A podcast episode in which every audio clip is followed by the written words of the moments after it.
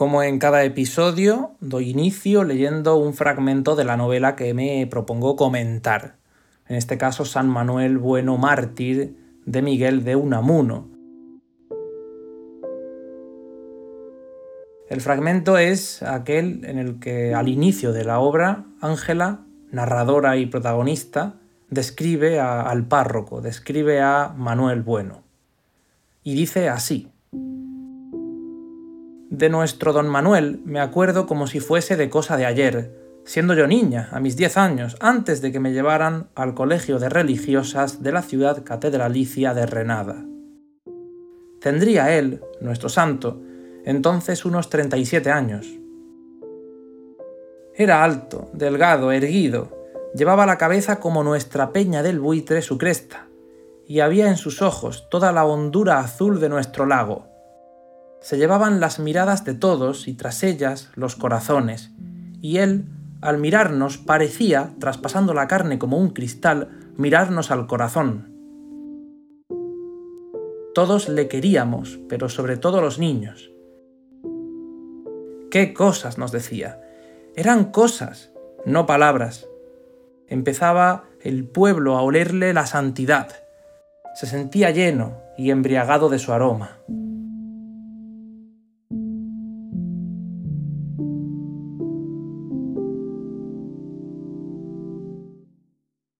Miguel de Unamuno es un importante escritor español, así como filósofo, uno de los grandes intelectuales españoles perteneciente a la llamada generación del 98. También a ella pertenecen otros ilustres como Antonio Machado, Pío Baroja, Ramón del Valle Inclán, Azorín, etc. Pero hoy, ya digo, me centraré en hablar de Unamuno, o mejor dicho, de su obra San Manuel Bueno Mártir, y me propongo hacerlo de forma breve sin extenderme más de la cuenta. Soy José Marqué y te doy la bienvenida a Pantalla de Papel, tu podcast de libros y cultura. Espero que disfrutes estos minutos conmigo y te suscribas si aún no lo has hecho. Y ahora sí, comenzamos.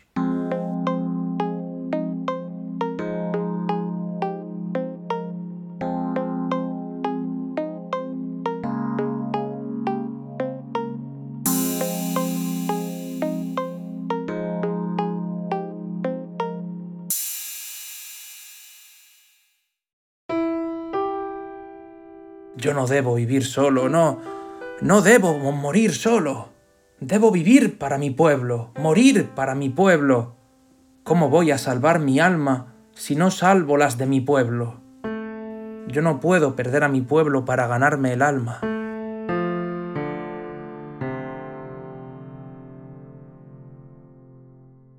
Publicada en 1931, escrita el año anterior, 1930, San Manuel Bueno Mártir es la historia de un sacerdote de pueblo, un humilde párroco que carece de fe, es decir, que no cree en Dios. Esto puede parecer una contradicción, puede parecer que es una persona hipócrita o que busca engañar a los demás deliberadamente por algún tipo de maldad o con algún tipo de plan malvado, pero no es así. En esta obra, en esta novela, o nibola, luego explicaré lo de la nibola un poquito, encontramos personajes que son muy pocos, hay muy pocos personajes, pero que son realmente buenos y que destacan bastante. Para empezar está Don Manuel, el párroco, el párroco, el párroco que no tiene fe. Luego está Ángela, la mujer del pueblo, que descubre su secreto y que luego lo, escribe, lo deja por escrito. Y Lázaro, el hermano de esta, el hermano de Ángela. Y también encontramos, por supuesto, al resto de fieles que forman la parroquia y eh, no debemos olvidar a Blasillo. Blasillo, el, el bobo, que es el tonto de pueblo, que recorre las calles una y otra vez gritando aquello de Padre, Padre, ¿por qué me has abandonado? Estos, ya digo, son los personajes. Don Manuel, Ángela, Lázaro y el pueblo con su tontito.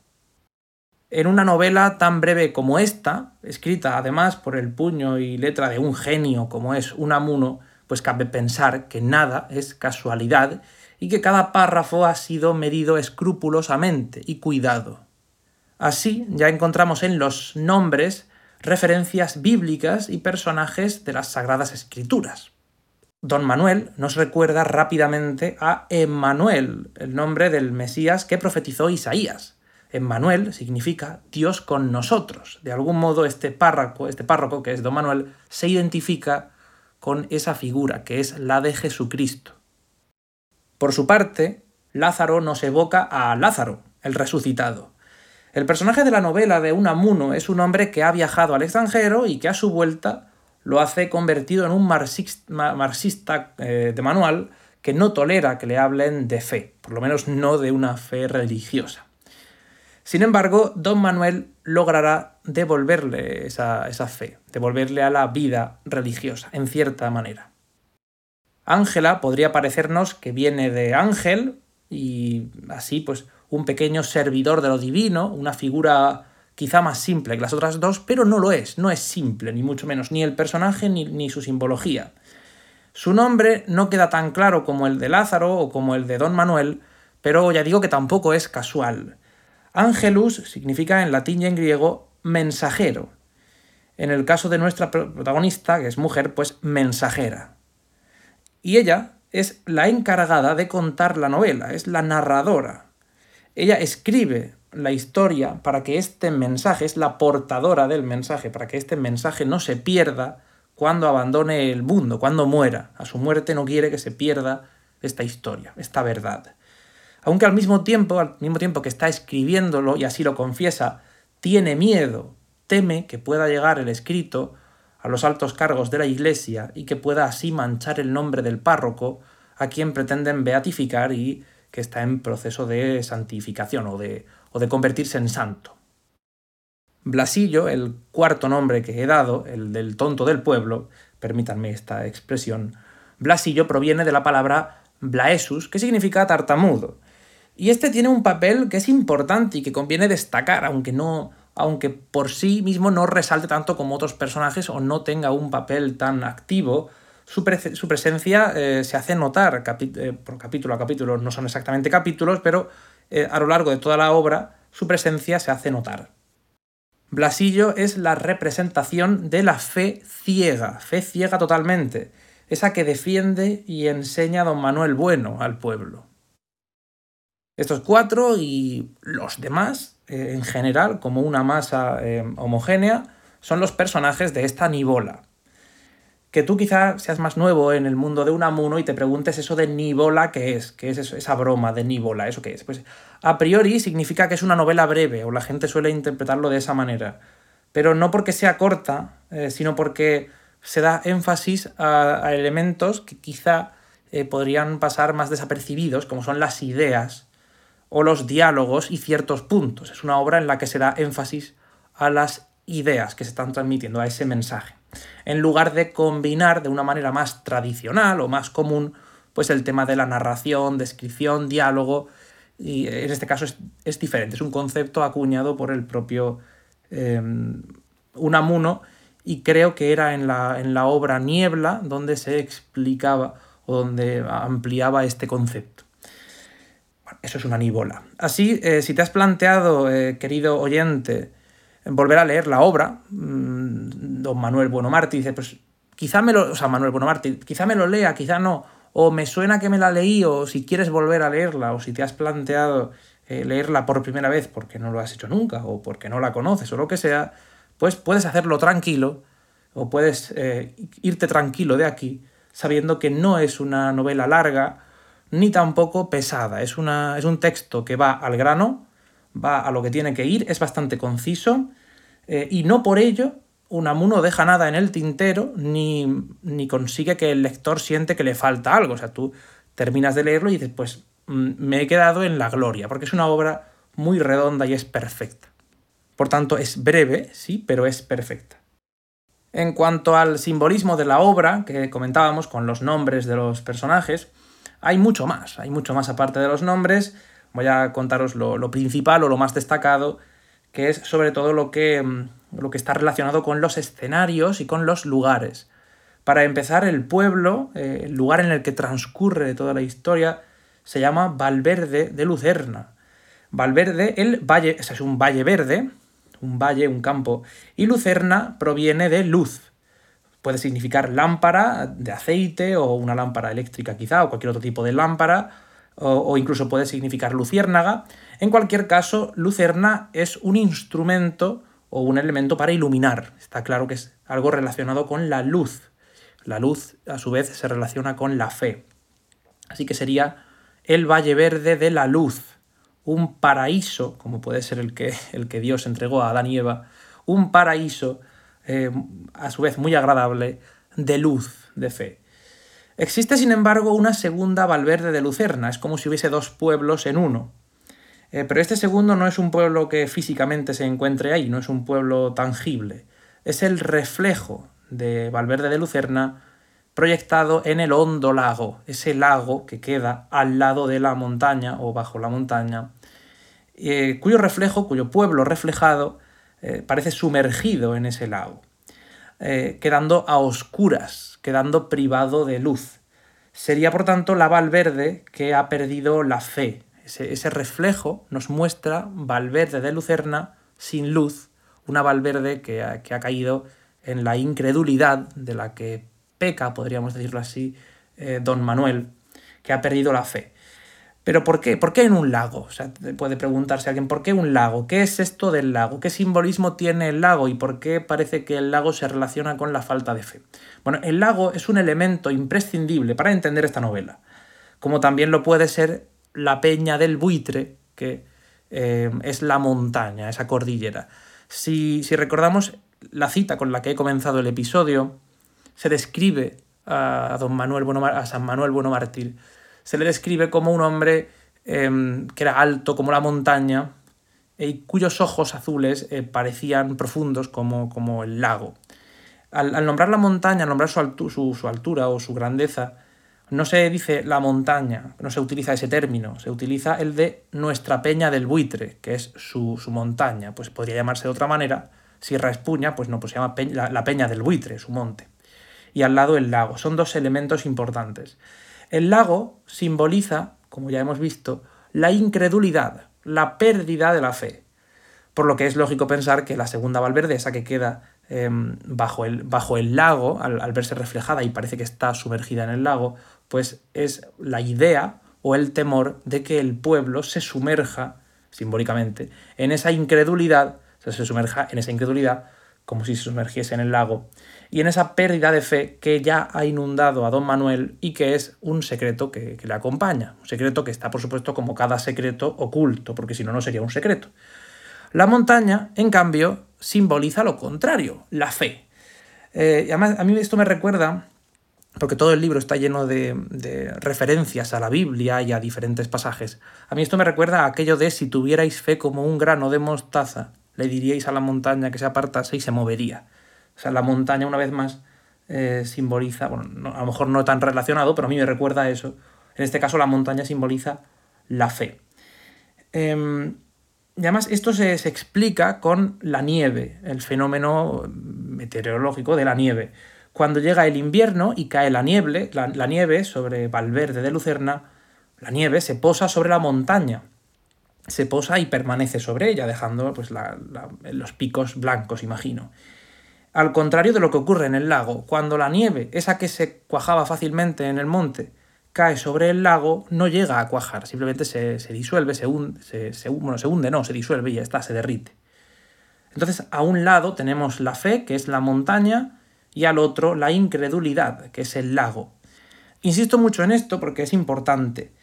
Eh, Unamuno insistirá y le dará todo el rato énfasis, nos lo recordará todo el tiempo. El elemento de la montaña siempre paralelo o, unido al del lago. Entonces, cuando hable de la montaña, siempre hablará, o casi siempre, hablará del lago, porque una cosa va con la otra en el personaje de Don Manuel. Claro, sabiendo ya lo que es la montaña y sabiendo lo que es el lago, pues cabe preguntarnos entonces, la nieve, esa que cuajaba en un sitio y en otro no, ¿qué es?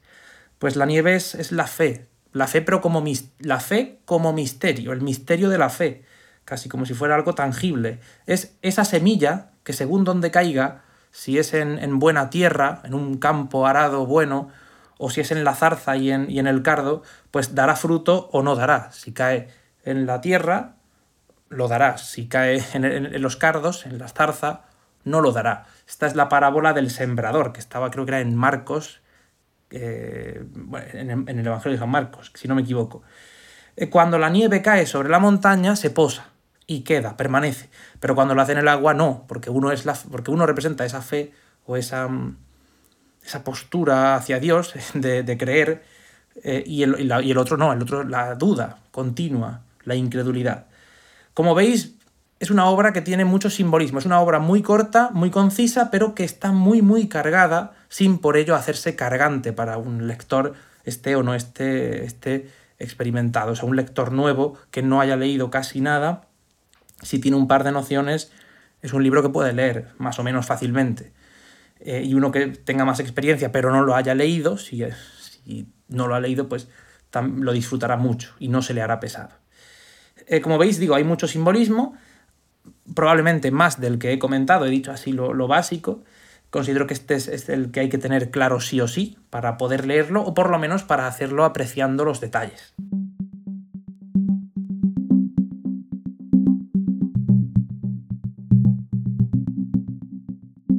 En cuanto al argumento y la historia, no voy a decir mucho más, he dicho que es un sacerdote, un cura de pueblo que no tiene fe y que oculta su falta de fe, no lo hace por malicia, no lo hace por estafar al pueblo, ni por engañarlo, ni por sacarle el dinero, ni por mm, evitar problemas, lo hace porque realmente está convencido de que el pueblo necesita fe y que es algo bueno para el pueblo. Entonces él se sacrifica como un mártir, que ya el nombre lo dice, el nombre, bueno, más que nombre, el apelativo que le dan como santo, él es un mártir, es, un, es el personaje de Jesucristo eh, llevado a una época contemporánea, claro.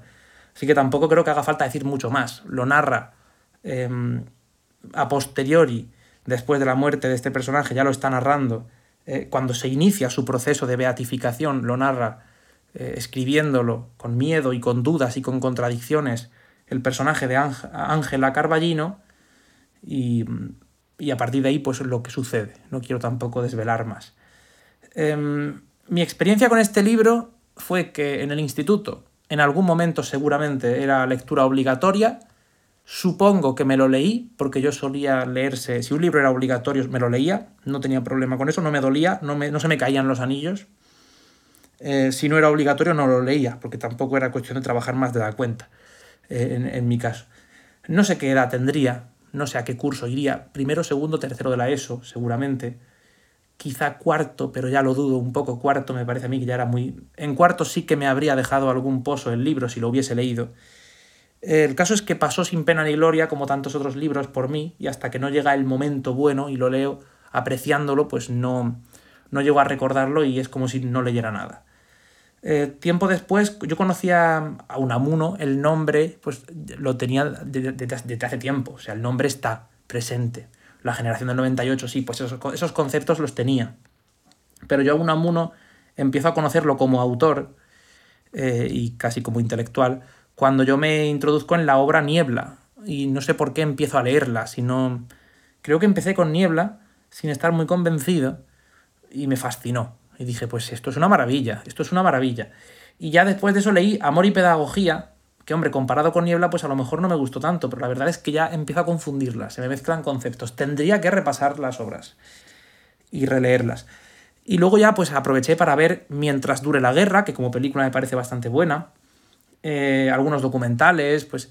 Y por supuesto rescaté este viejo libro, este libro de cátedra, eh, una edición que tengo aquí en la mano ahora mismo, y que estoy mirando, que es San Manuel Bonomártir, edición de Mario Valdés, de cátedra. Bueno, pues eh, lo rescaté, que lo tenía por ahí en mi casa perdido, pobrecito cogiendo polvo, y empecé a leerlo. Además, es uno de los primeros libros que yo leí subrayando a lápiz, que nunca lo, lo, hasta hace poco no lo había hecho nunca, y poniendo marcadores, que son los que me permiten pues, buscar esos fragmentos que me han gustado, ver qué me llamó la atención, y disfruté mucho de la lectura, no solo por lo buena obra que es, por ese simbolismo que tiene, por lo bien tratado que está, por lo directo que es, poético y bonito, etcétera, y todo lo subjetivo, sino también por el hecho de hacerlo en papel cuando yo estaba acostumbrado y estoy a hacerlo en digital, y además subrayando con lápiz, que para mí eso antes era una cosa prohibida, tocar los libros con un lápiz o con un boli, y poniendo marcadores. Lo disfruté mucho por todo ello, y por supuestísimo que lo recomiendo, o sea, no hace falta decirlo, ya con todo lo que he contado, creo que queda claro que es un libro que yo recomiendo, por supuestísimo. Así que eh, nada más por hoy, me despido hasta la próxima. Eh, antes de nada, pido disculpas por el audio, no sé si, es, si la calidad se nota mucho que, que es inferior. El micrófono es diferente, no sé si a peor o a mejor. El micrófono es diferente y también el programa, el software que estoy utilizando por unos problemas técnicos que he tenido. Así que he sabido defenderme a la hora de buscar otro aparato y un software diferente, pero claro, no sé yo si esto está grabando como, como me gusta a mí, con la máxima calidad posible teniendo en cuenta mis, mis materiales y mis recursos. Así que espero que por lo menos eh, lo hayáis disfrutado, os haya resultado interesante el episodio y os suscribáis para, para seguir disfrutando de mis comentarios sobre libros, literatura y todo lo que pueda venir. Quería que fuera un episodio breve, pero al final me lío a hablar y no paro. Hasta la próxima, muchas gracias a todos, adiós. Puedes seguirme en Twitter o Instagram como arroba marquemepese, enviarme un comentario o una propuesta a mi correo electrónico marquemepese.icloud.com y suscribirte para no perderte los próximos episodios.